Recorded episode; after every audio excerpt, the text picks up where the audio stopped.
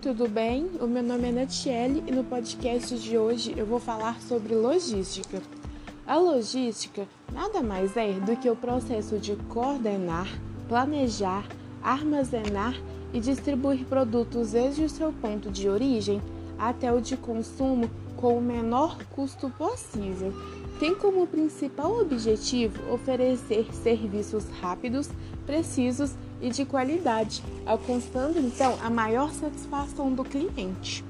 A logística é como a vitrine da empresa, ela interliga todas as áreas que existem dentro dela.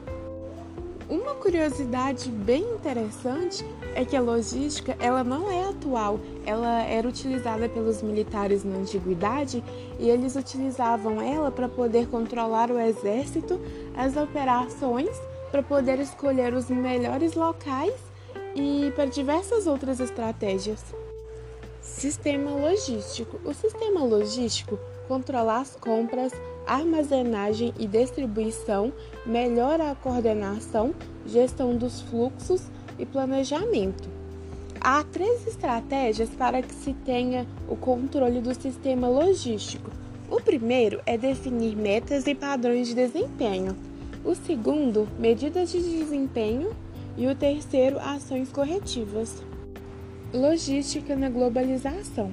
No tempo atual, a logística vem se atualizando e as empresas buscam por inovações. A sociedade muda e o consumo também.